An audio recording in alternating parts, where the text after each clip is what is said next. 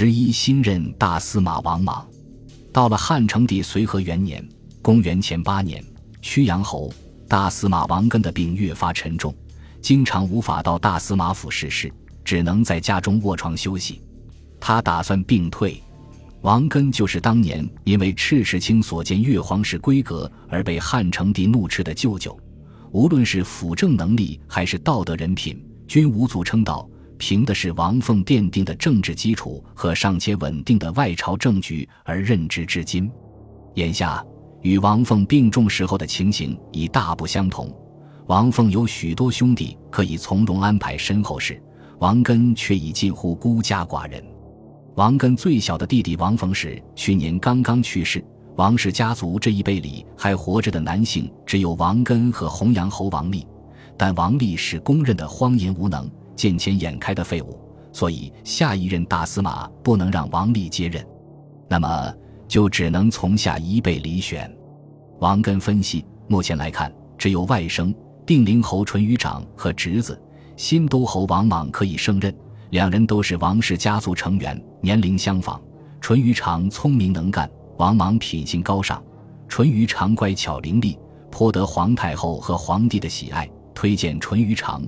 皇太后和皇帝都会称心，王莽谨持严肃，常来侍奉自己。如果推荐王莽，他应该能对自己保持忠诚。王根拿不定主意，淳于长觉得不需要王根拿主意，他已经羽翼丰满，不再是从前那个没有爵位的黄门郎，而是位列九卿的定陵侯，不必再像当年侍奉王凤那样屈尊去侍奉王根。他判断。自己有皇太后和皇帝的支持，王根卸任后，只要王立不来捣乱，应该会轮到自己出任大司马。所以，紧要的事情是琢磨一下当了大司马后的人事安排，免得上任时手忙脚乱。王莽觉得自己有哲人之能，又精通礼乐，但如果顾忌礼让，不去争夺大司马这个位置，而让王立、淳于长这样的蠢货宁性来做，究竟是对还是错呢？当年孔子不也是周游列国以求被用吗？孟子便干诸侯，不也是当仁不让吗？如果怕别人批评自己贪图高位，就不去争，反而让淳于长上位，这才是虚荣吧？儒家是允许权变的。在王根身边侍奉时，听王根的意思，似乎还没有下决心安排后面的事情，要不要主动一下呢？终于。王莽对天下的责任心和对地位的渴望战胜了个人的道德心。他在侍奉王根时，直截了当地向王根告知了淳于长的事情。淳于长看到您一直生病，反而很高兴，因为您之后就轮到他接任您的职位了，所以他不仅不来看望您，甚至开始公开大搞封官许愿。王根不是深思熟虑之人，听到这话勃然大怒，训斥王莽说：“这种事。”你怎么不早说？我不知道将军您的意图啊！我哪里敢张嘴？王莽吓得不轻，赶紧去告诉东宫的皇太后吧。王根说，见到王政君后，王莽把自己知道的所有淳于长的事情和盘托出，包括淳于长偷取许米、见到自己母亲失礼以及封官许愿等等。王政君听了大怒，这个娃娃怎么这么过分？你去禀报皇帝吧。有了王政君的懿旨，王莽把这些事又向汉成帝说了一番。汉成帝知道淳于长一向比较放荡，但没想到这个平时和自己一处玩闹的兄弟居然这么不守规矩，就勒令淳于长遣救国，回定邻国反省。从这里可以看出，汉成帝确实很宠信淳于长，没有治罪的打算，让他回定邻国更像是暂避风头。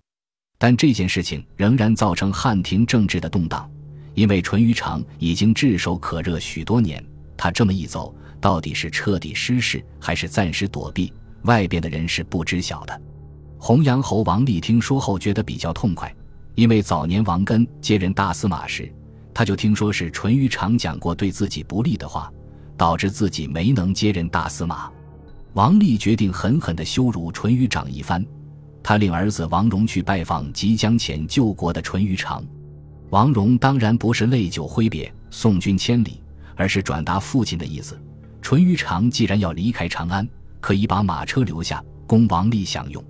汉成帝常常躲在淳于长的马车里微服私访，纵情享乐。想必这套马车一定是珠光宝气、非同一般。王戎向淳于长索要马车，既是落井下石，也是真心眼馋。淳于长完全不在意马车，他万万没想到的是，这个节骨眼上遭受到政治攻击，而且是王莽告的状。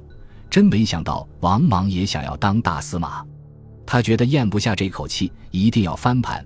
正愁没办法呢，王立送上门来了，马车，他立刻把这套马车送给了王立，还加码多送了些珍宝，要求只有一个，请舅舅王立替自己在汉成帝面前官说，是王莽要当大司马，所以故意陷害自己。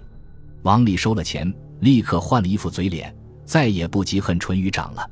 他找了个机会向汉成帝说：“淳于长人还不错，迁就国的惩罚太过了。王莽倒是问题很多。”汉成帝对几个舅舅再熟悉不过，王立是个蠢材，人尽皆知，居然敢插手这么复杂的宫廷斗争，谁借给他的胆量？而且王立和淳于长以前关系很差，现在王立为淳于长美言，这其中定有自己不知的秘密。我要知道是什么秘密。汉成帝下令彻查王立，王立害怕了，逼迫儿子王戎自杀以灭口。弄巧成拙，汉成帝疑心或者说好奇心更大了。你们之间到底有什么见不得人的事，能让儿子自杀呢？原本觉得淳于长折腾不出什么大事的汉成帝，想法彻底变了。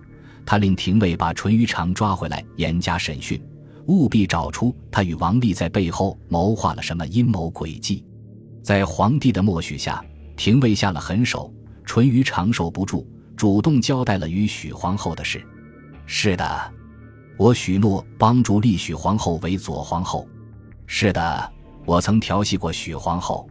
曾经以为自己什么都不会说的淳于长，反而率先受不住严刑拷打，招供了事。那么许皇后也逃不过。汉成帝见到自己的表兄弟不仅飞扬跋扈。还和自己的前妻眉来眼去，实在无法容忍，只能杀掉淳于长，许皇后也不能留。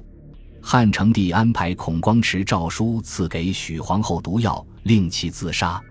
王立不仅没捞到好处，也被迫遣救国。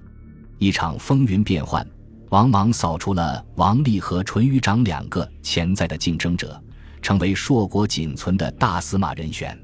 王根很快辞职。并推荐王莽代替自己。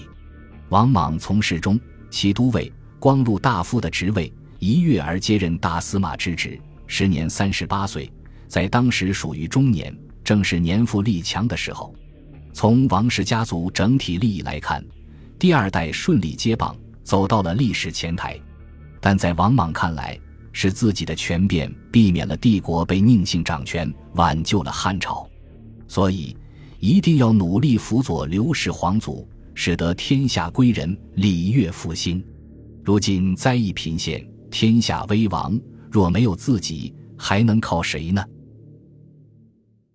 本集播放完毕，感谢您的收听，喜欢请订阅加关注，主页有更多精彩内容。